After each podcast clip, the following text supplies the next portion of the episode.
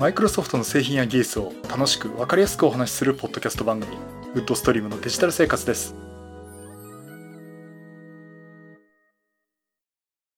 第554回目の配信になります。お届けしますのは木沢です。よろしくお願いします。はい第554回目になります。この配信はクラウドファンディングキャンプファイヤーのコミュニティにより皆様のご支援をいただいて配信しております。今回も安根さんはじめ合計9名の方にご支援をいただいております。ありがとうございます。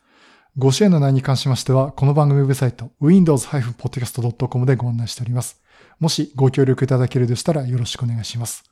また、リサの皆さんとのコミュニケーション場として、チャットサイト Discord にサーバーを開設しております。こちら、ポッドキャスト番組、電気屋ウォーカーと共同運用しております。よかったら参加してみてください。Discord サーバーの URL は番組ウェブサイトにリンク貼ってあります。はい、ということで、いやー、落ち着きますね、こっちのは。何が落ち着くかっていうとですね、えっ、ー、と、ここ5回ぐらいかな。第550回あたりから、えー、YouTube との同時収録を、えー、していました。いましたっていうのは実は今週もやるつもりだったんですけど。えっ、ー、と、ただちょっと事情があってですね、今回ちょっとポッドキャストだけの配信とさせてもらっております。えっ、と、YouTube の方はね、あの別途今日と同じ内容をの内容をまあ、映像付きでの話をしたいかなと思ってますけど、えっ、ー、とね、ちょっとね、今日トラブルがありましてね、あの、全然別のあの、YouTube のドラブログ、Vlog を撮ろうとしてたら、音声のノイズがものすごいことになってまして、えー、まあ、あんまり、長々と話するつもりないんですけど、ATEM mini に音声取り込んで、で、ATEM mini Pro でですね、録音し、あの、録画もしたんですね。で、まあ、うまくいって、まあ喋れ、喋れっていうかね、うまくいって、まあ、あと編集だなと思って音聞いたら、すごいノイズが鳴ってんですよ。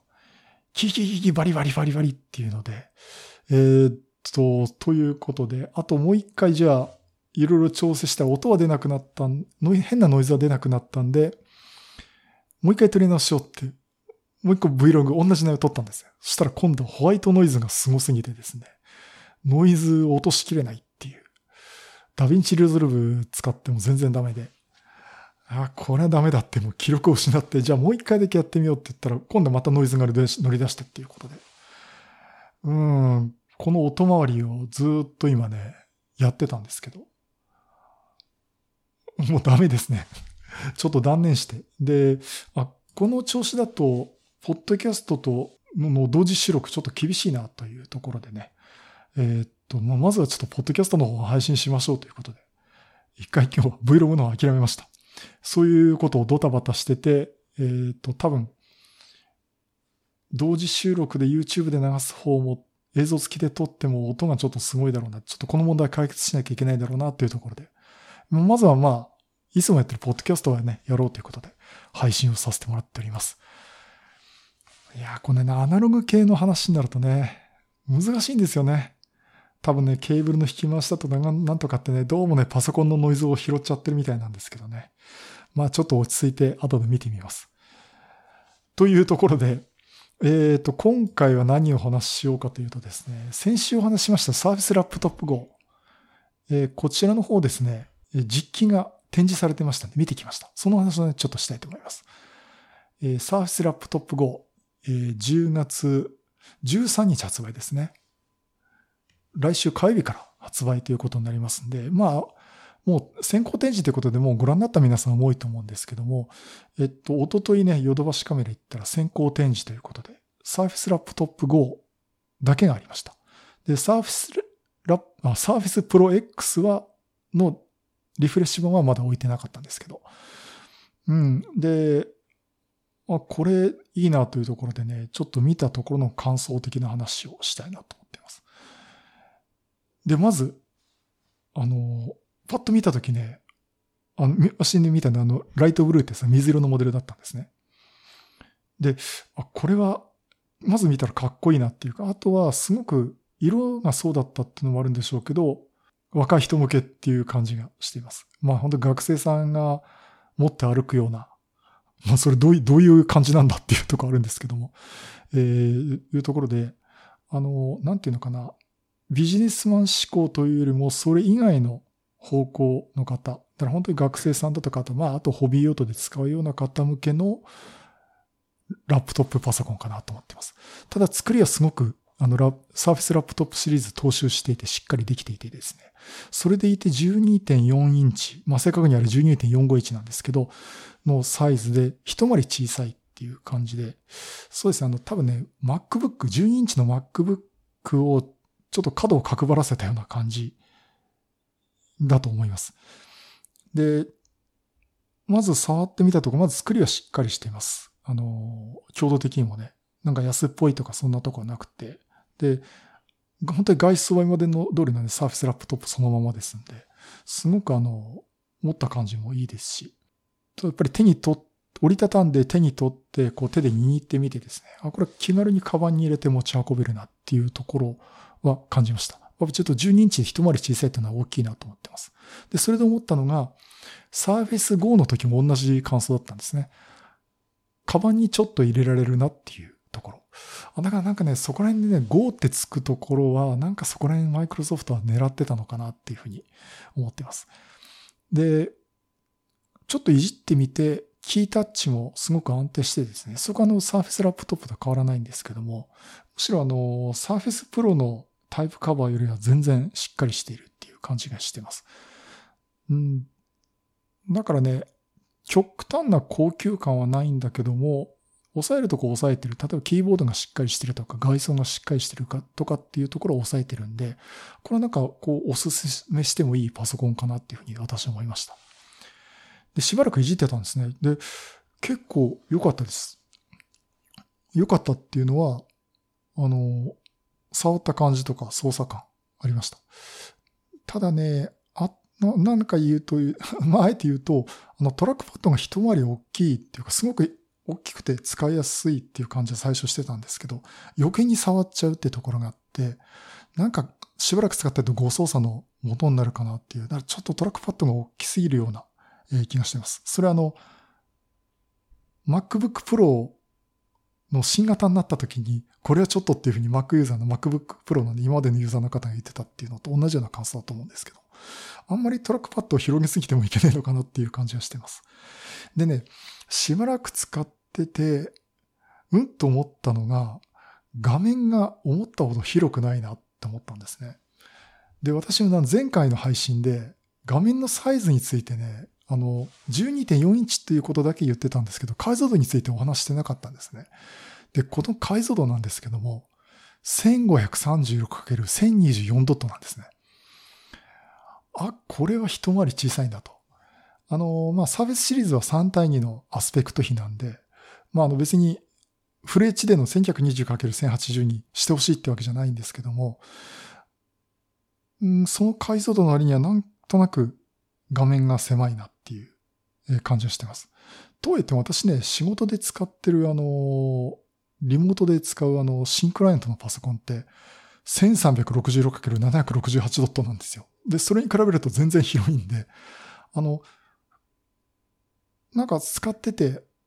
これじゃダメっていうところはなかったんですけど、気持ちなんか狭いなっていう感じがしてます。ですからそこを考えると、あの、私も途中で使ってて、あ、これ買いだ。ね、10万円ちょっとで買える。まあ、一番上のグレードでも12万4800円でしたっけ。税込み価格でね、買えるって言って、これはいいなと思ってたんですけども、いや、ちょっと考えると、この解像度は多分、今はいいし、多分オフィス使ってても、まあまあ問題ないだろうし、まあパワーポイント使っても問題、まあワードもエクセルもパワーポイントも問題ないだろうし、それこそ動画見たりとかね、ウェブ見たりっていう分にも問題ないだろうしっていうところもあるけど、どっかであ、もうちょっと解像度欲しいっていう気心が出てくるかなっていうのを考えると、ちょっと私は買わないかなっていうふうに思いました。うん、逆にね、あの12インチサイズでもっと高い解像度になってたら、しかもあの、要はレティナディスプレイみたいになってたら、うわ、これ絶対買いだと思いましたね。あの、まあ、画面のとこは文句言ってしまったんですけど、全体的なその外装の12インチ、12.4インチに収めた時のあの、コンパクトさっていうのはすごくいいと思います。ですから、あの、先週のあの、ライブでもちょっと、YouTube のライブでもお話したときに、えー、まあ、あの、聞いてた方、あの、聞いていただいた方がね、あの、えっ、と、お子さんね、ね、検討してたパソコンにいいかなって話してましたけど、うん、あれはね、すごく、あの、いいと思います。ただ、やっぱり実機を見て、ここの画面でいいっていう、あと触った感じがいいっていうのはやっぱり個人によって違うと思いますんでね。あの、そこは実機を触ってみたで決めていただくといいと思います。本当にね、サブのノートパソコンっていう扱いで見ると、これは欲しいって思いました。で、店頭展示してあったのがメモリー 8GB でストレージが 128GB ものモデルでした。で、まあ、128でもまあまあ耐えられるかなってところあるんですけどね。あれをボリュームゾーンに置いてるのかなっていうとこを見て、まあ大体この Surface Laptop Go っていうターゲットが、いわゆるヘビーユーザーとかビジネスマン向けではないなっていうところは、えー、感じはしています。まあね、どうだったろうな。うちの娘、ね、春先にあの、サーフェスラップトップ3買いましたけど。今だったら Go を進めるかな多分予算的な話でいくとね、うん、こっちでいいんじゃないっていう話したかもしれませんけどね。うん。で、特にあの、そのサーフェスペンが使えないだとかっていうところあるんですけども、まあ、あんまラップトップ携帯であんまり使うことはないかなって。むしろペンを使うシーンだと Surface Pro とかね、あっちの方にした方がいいと思いますんで。まあ、そこら辺いろんなものを削って、画面をあの解像度にしたってところで値段をあそこまで下げたっていう意味では、すごくね、評価できる Surface シリーズじゃないかなと思っています。まあ、それどうでしょうね。実際もう皆さんね、ヨドバシとかでも店頭で触れますんで、実際こう、皆さん実際ね、触ってみて、ちょっと検討してもらうのもいいかなと思っております。あとね、ベンチマークとかね、ちょっとね、えー、見てみたいなと思ってますけども、うん、まあ、Core i5 の第11世代のね、モバイル版と、まあ、あとメモリ 8GB 載せてるって段階で結構使い物になると思います。まあ、ちょっとそこら辺もね、追って見ていきたいなと思っております。以上、サーフィスラップトップ5見てきましたという話をさせてもらいました。うんと、それとなんかそれだけだと申し訳ないんで、えっ、ー、とね、最近買ったものの話をしますけど、えー、ちょいとパソコンには関係あるところで、えっと、そう、さっきあの、Vlog 取り損ねたっやつのお話のネタなんですけどね。あの、Bluetooth のワイヤレスヘッドホン買いました。えー、これ、オーディオテクニカの ATH-S200BT というやつです。えっ、ー、と、いわゆるエントリーモデルですね。低価格モデル。まあ、こういうの極端に安いわけじゃないんですよ。えっ、ー、とね、ヨドバシで税込み5990円でした。で、今、サイト見たらね、値下がりしてて5400、5540円で売ってますけどね。あの、いわゆる、外でも付けられる。よく電車の中でも私見かけるんですけど、イヤホンというよりね、ヘッドホンを使ってる方多いと思いますけど、まあ、コンパクトタイプのヘッドホンというもので、今、まあもちろん手元にあるんですけどね。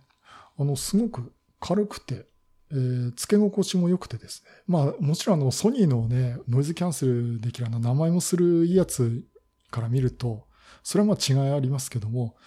えっ、ー、と、そんなあの、ことより、まあ、低価格でまあ気軽に買える値段のね、ヘッドホンっていうのを買いまして、結構もう一週間使ってますけど、かなりいいですね。うん、Bluetooth 接続なんですよ。で、スイッチもね、あの、よくこういったヘッドホンの類のやつって、ペアリングとか、あと実際再接続するときに、押しボタンをね、長押ししなきゃいけないとか、そういうのあるんですけど、あのね、何とか話してますけど、私、押しボタンを長押しさせるのものすごく嫌なんですね。ところがこのね、オーディオテクニカの ATH-S200BT って、スライドスイッチなんですね。カチッと入れるタイプなんですね。こんな感じでね。で、これだと、あの、カチッと入れたところでピアリングもできるし、ピアリング済みだったらこのカチッとスイッチ入れたところでも再接続ができるっていうところでね、すごく気に入っています。あと音量調整のボタンも目で見えないところにあるじゃないですか。でもそれすごく触ってすぐわかるようになってるんで、なんか操作性もすごくいいし、うん、まあまあいい買い物したかなっていう。ね、変な安物ではないんだけども、まあまあ、お小遣いで買えて、極端に高級品じゃないっていうか高いもんじゃないってところでね、この、今買えたなと思っています。で、一つ、えーも問題なのがっていうか、これはもう iPhone とかの iPad とかで、あとも Surface にしても、MacBook Pro にしても、もう Bluetooth 接続機器たくさんあるんで、まあ、それにつないでね、えー聞けばいいんですけども、何につなげて一番聞きたいかっていうと、普段家にあるデスクトップパソコンなんですね。これで聞きたいと。で、今まであの、どうしてたかっていうと、オーディオテクニカのやっぱり有線のヘッドホンがあって、えーそれとか、あとパナソニックのね、この耳掛け式のあの、すごく、えー簡単なタイプの、まあ、イイヤホンみたいなやつですね。まあ、そういうのを使っていました。これをね、ワイヤレスにしたいなっていうとこもあったんですね。まあ、デスクトップパソコンで音楽再生とか YouTube 見ながら、ちょっと部屋の中歩き回って、ちょっとなんか物取りに行ってって時に、いちいちヘッドホン外さなきゃいけないとかっていうのがあったんで、これワイヤレスだと聞きながら移動できるなっていうのもあったんですね。で、だけどデスクトップパソコンには Bluetooth の口がないんで、で、これ合わせてですね、私 Bluetooth のアダプターも買いました。えっ、と、バッファローのものなんですが、えっとね、Bluetooth 4.0と EDR、まあ、ローパーのですね、が使えるモデルで、このオーディオテクニカのヘッドホン自体は Bluetooth 4.1。まあ、あの、低消費電力とあとは、ワイヤレスでつながるつなぎがりやすさとか、再生速とかね、そこら辺ちょっと強化してるっていう認識でいるんですけども、それとあとアダプター側は Bluetooth 4.0だったんですけど、これ上位互換っていうところで問題なく使えますんで、まあこれでいいかなっていうところでね、バッファローでヨドバシでいくらだったかな ?1320 円だったかな？えーそれを買ってきて今つなげています。まあということでね、私のメインのデスクトップパソコンに Bluetooth がやっと今になってつながったということで、早速このヘッドホンつなげてですね、聞いてますけども。うん、便利ですね。ヘッドホンがワイヤレスになるっていうのは、家の中の部屋の中でワイヤレスになるっていうのはすごく便利だなと思っています。で、まあそういうところでね、あのヘッドホン、音響関係結構いいもんできた、用意できたかなと思ってて、ふっと思ったんですよね。あ、Bluetooth が使えるってことは、そういえば最近使ってないサーフェスダイヤル。これ繋がるなっていうとこで、実はね、あんまり使ってなかったんですけど、このサーフェスダイヤル。これを引っ張り出してきて、今、デスクトップパソコンにつなげています。まあ、あの、つなげるっていうか、まあ一応、リンクさせて、ペアリングさせてね、入れています。まあ、そうするとですね、結構あの、まあ、それこそこの音量調整だとかスクロールだとかね、そういったところにこのダイヤル使いますんで、まあそんなところであの、これ久々に使ったけど便利じゃんっていうところもあるんですけども、あの、動画の編集とかですね、ダヴィンチリゾルブ使ってますけど、動画の編集とか、あと今、これからオンポッドキャストの編集する、えー Audacity とかですね。そちらもそのアプリケーションごとに、このサーフェスダイヤルの、このダイヤルを回した時とかクリックした時の機能の割り当てってアプリケーションごとにできますんで、えーそこら辺をね、今ちょっと割り当ててね、使ってみようかなと思ってます。まあ手始めにあの、ダヴィンチリゾルブをね、あの、ダイヤル回すとタイムラインにこうアセロが移動するっていう、あと、上からクリックボタンを押すと再生停止する、開始するっていう、えーいうのだけちょっと設定しましたんで。まあそこだけやるとね、あ、結構、あの、便利だなっていうところで、えー今使い始めています。まあそういうところであの、本当はヘッドホンのために買った Bluetooth アダプターなんですけども、えこのサーフェスダイヤルも再度使うようになったというところでね、まあ、これから久々にこう使っていこうかなと思っています。うん。で、タイムラインにね、サーフェスダイヤル久々に出しましたっつったらね、これ未だに思うんだけど、これ何に使うんだろうねって人が何人か出てきたりとか、まあ、そういうのありましたねとかね話になるんですけどね。これはこれで、えー結構面白いです。あの、何かオービターリングでしたっけ？ああいう高機能なものもまたいいんですけどね。本当にこれあのダイヤル回して上からプッシュするだけのものなんで。まあまあ、ある意味シンプルなんでね。まあ、いろいろとこう使って割り当てて使ってみようかなと。なんか面白い使い方他にできないかなというふうに思っております。はい、以上。Bluetooth 接続ワイヤレスヘッドホンと Bluetooth アダプター、USB 接続のですね、Bluetooth アダプターを買いましたと。で、久々にサーフェスダイヤルを出しましたという話をさせていただきました。はい、第554回はサービスラップトップ GO を見てきましたと、触ってきましたという話と、Bluetooth ヘッドホンと Bluetooth とアダプターの話をさせていただきました。ポッドキャストだけだとすごく楽だなって感じがしてますけどもね。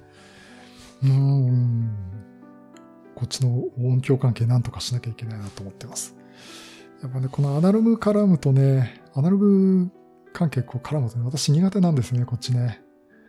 うん。まあちょっとね、あの、一回線ばらしてとか、もう一回配線見直したりとかね、いろいろやってみたいなと思っております。それとですね、告知なんですが、ドットネットラボ勉強会、10月の勉強会、オンライン勉強会ですね、10月24日土曜日、13時30分から行います。えー今回ね、8人の方に登壇いただくことになりました。えっ、と、まずね、鈴木翔太郎さん。もともとのお付き合いあの、マイクロソフトのエヴァンジェリストをされてた方なんですが、今あの、他のとこ移られまして、えーエラスティックテクニカルプロダクトマーケティングマネージャーのエヴァンジェリストというところ、とという肩書きと、えー内閣官房 IT 総合戦略室政府 CIO 補佐官というのを務められているという、すごい、えーなんか肩書きをね、お持ちなんでね。えまあ、といってもね、あの、よく勉強会でもご一緒、ドットネットラボ今まで来ていただいたこともありますし、あの別のコミュニティね、ワンクマ勉強会とかでも私も一緒にあの登壇をね、同じ機会でさせてもらったこともありますし、まあ、あの、これもね、ドットネットラボも何何回か何回目かのね、登壇になりますんで、非常に楽しみにしております。で、登壇内容ね、ちょっと調整中ということになります。そして、えー、マイクロソフト MVP の澤田さんによります、ハイブリッド ID の実践 V2 ということで、まあ、7月にも登壇いただいたんですが、またその続きをね、お話をいただきます。あとはもうほとんど常連となっております。松本先生、ホチキス先生こと松本先生ですね。おそらくパワーアップスについてお話をいただけると思うんですが、えー現在調整中ですが、またお話いただきます。あとはね、えー初音さんによります、Teams の裏側、Azure コミュニケーションサービスのプレビューが出たので、早速触ってみた話というところで、あの、先日あの、マイクロソフトで Ignite とかね、イベントがありまして、そこでいろんな発表がありました。まあ、その中のね、一つというところで、えー早速触ってみたというお話をいただきます。あとは高見さんによります、えー Windows 10 Pro の新規の Windows Sandbox を学ぶということで、まあ、Windows Sandbox ですね。この番組では何とかお話ししていいますが、えーその話をいただきます。あとは、スタッフで一緒にやっております高尾さんもですね、えーウェブアップを MVPC で作るときに HTML の ID とネームとクラスを使い分けましょうという、かなりこう実践的なお話をいただきます。すごいですね。やっぱり実践でこうプログラムを組んでる方のお話なんでね、すごくなんでね中身が濃いと思いますんで、そういうことを方お好きな方ぜひ聞いていただければなと思っております。えーあとスタッフで一緒ややっております、大川さんによります、Azure イベントハブでグラフ変更通知を受け取るということで、まあ Azure とあともグラフのね、連携の話とかいただきます。これ結構これのあの、押さえておくと、これ初音さんも言われてたんですけど、ここのとこちょっと勉強したかったんだっていう話もされてましたんで、あの、実際そういうとこね、もうお仕事でされてる方とか興味のある方は聞いていただければなと思ってます。あとはスタッフによりますの、井出口さんによります、SSIS を久しぶりに触ってみた、その2ということで、8月にね、SSIS についてお話しいただいた内容の、またその続きをお話しいただきます。ですいません、あの、今回私は登壇の方はお休みさせていただきます。あの、歯科進行させていただけんですが、さすがにネタがもうなくなってきたんで、ちょっといろいろこう、また勉強する時間をいただきたいなというところでね、またなんか Windows 10絡みでね、お話できることがあればしたいなと思っています。はい、そういうことで、またいろんなネタを集めてお話したいと思います。またよろしくお願いします。